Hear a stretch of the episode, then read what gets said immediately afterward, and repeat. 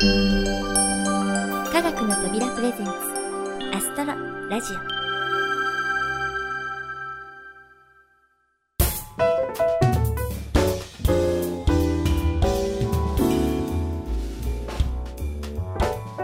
皆さんこんにちは。土屋ゆ子です。さて皆さんはどんなお正月を過ごされましたか？正月からねまだ一月しか経っていないのになんかずいぶん前のような気がしませんか？私が子供の頃はもっとお正月の余韻というものがねあって1月15日の成人の日が終わるくらいまでは大人も子供もお正月気分だったんですよね。うんそれが成人の日がハッピーマンデー制度によって1月の第2月曜日っていう決まりになってから慌ただしさが増しちゃったような気が。もちろんねいいこともいっぱいあるんですけれども15日が成人式ってまだ思ってしまいうん体に染みついた習慣はなかなか変わらないなぁと感じたそんなお正月でした。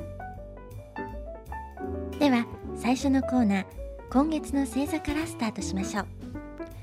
ここでは星占いの12星座からその月の上旬に見やすい星座を解説しています。今回は牡牛座のご紹介です。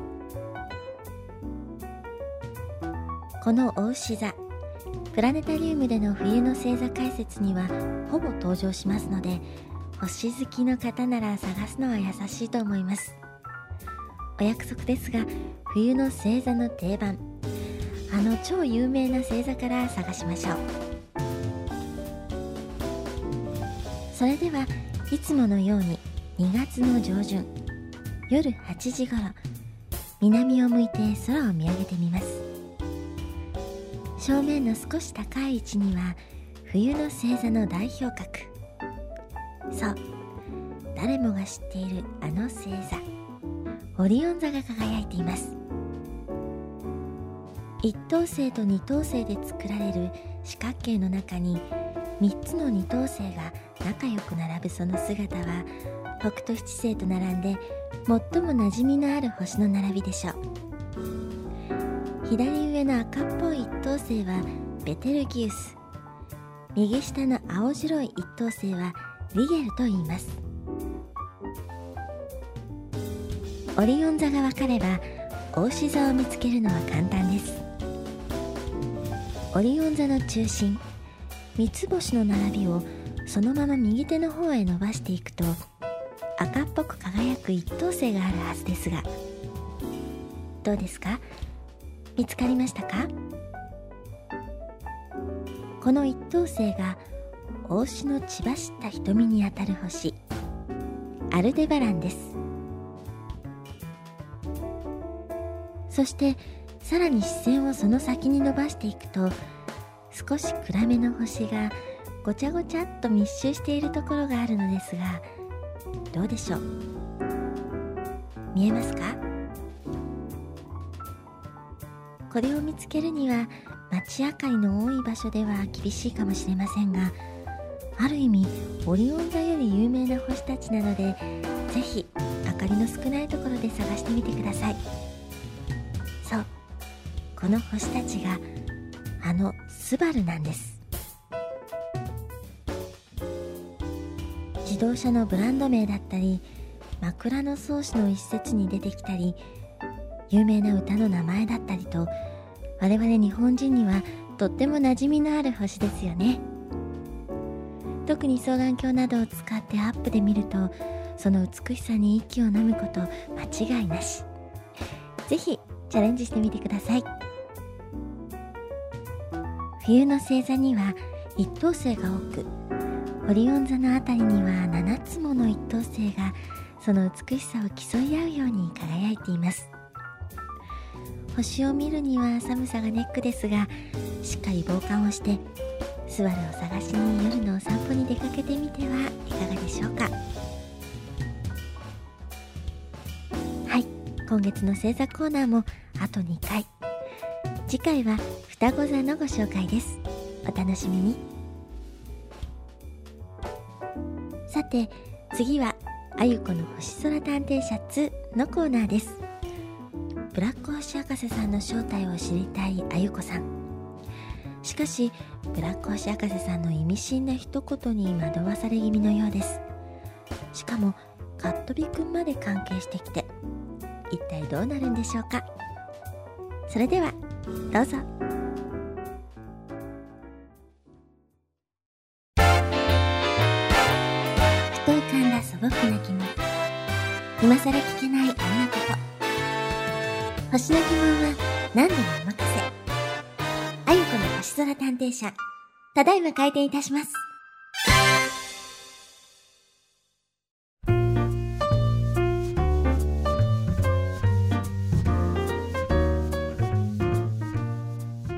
私最近ちょっと暗いかな。このところブラック星博士さんに振り回されっぱなしで愚痴ばっかりこぼしているような気がするわ。うんこんなことじゃダメよね。よし今日は元気に明るくお仕事しましょう。えっと今日は幸いカットビくんの日ね。カットビくん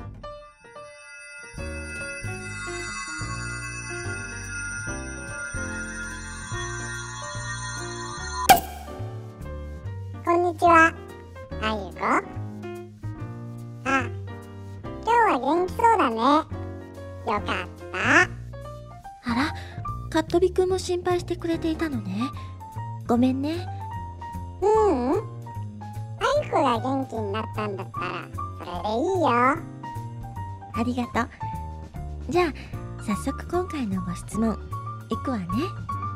はーい。星空探偵社の皆さん、ちょっと疑問に思ったことがあるので質問させてください先日ある SF 映画を見たのですがそれは宇宙船がワープ工法というものを使って数十万光年の距離を1年で往復するという設定でした。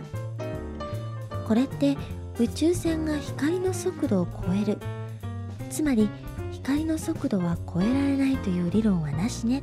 という意味なのでしょうか。だとするとあんまりサイエンスな感じはしないんですがこの辺を分かりやすく教えてください。よろしくお願いします。光の速度か。難しそうだね。できるかな？うん。確かにちょっと手強そうね。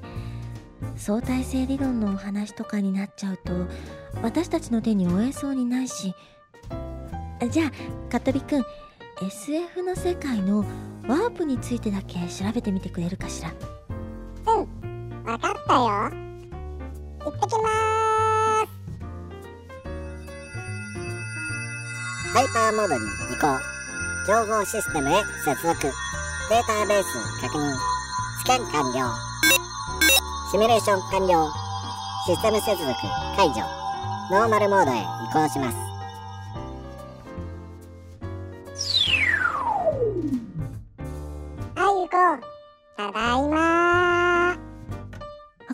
さい。どうだったかしら？うん。ざっくりと調べてきたよ。今回は SF でのワープの考え方に絞って話すよ。一応学問の科学の話とは別に考えてね。わかったわ。じゃあお願いします。SF の世界でも一応光の速度は超えられないというお約束は守るのが一般的みたいだよ。じゃあどうやって何万光年も離れたところへ宇宙船が行ける理屈かというと空間の歪みを利用するらしいんだ。ああよくブラックホールの周りは空間が歪んでいる。なんて言うわよね。そうそうそうに作って空間のショートカット近道を作るんだ。例えば1枚の紙の両端をつまんでみる。うんうん。つまんだ両端を合わせるようにその紙を折り曲げると端と端の距離はゼロになるよね。ああるほど。それなら光の速度を超えなくても一瞬で遠いところへ行けるってわけね。すごい。空間が歪むことは強い重力場。例えばブラックホールの近くなどで観測されているからあとはどんな方法で空間を歪ませるのかそして狙った場所へ空間をつなげるのかというアイデアの勝負だね。もちろんそれらは SF の中での理屈のお話で現代の科学技術で実現可能なことを実証できるようなものはないよ。そっか。そりゃそうよね。でもこういう SF ですごく遠くの星へ行くお話ってなんとなく光のスピードも超える乗り物を想像していたから目から鱗の気分だわ。速いスピードで移動する設定だと地球と宇宙船の時間の関係まで狂っちゃうからきっと話を作るのもめんどくさいよ。それ前にやったわ。浦島効果っていうのよね。速いスピードで移動しているものは時間がゆっくりになるっていう話。どうしたの？あゆこうん。時間が狂うというので思い出したんだけど。えー、どうしよう。かっとびくんあなたブラック星博士さんから変なことされてない？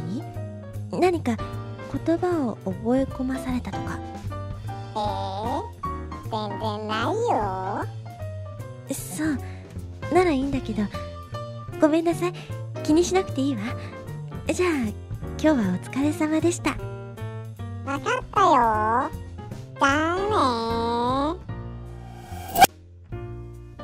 うーんブラック星博士さんはカットビくんに記憶のピンを外せって聞けば何かがわかるって言ってたけど後戻りできないなんて脅かすもんだからそう簡単に聞けるわけないじゃない。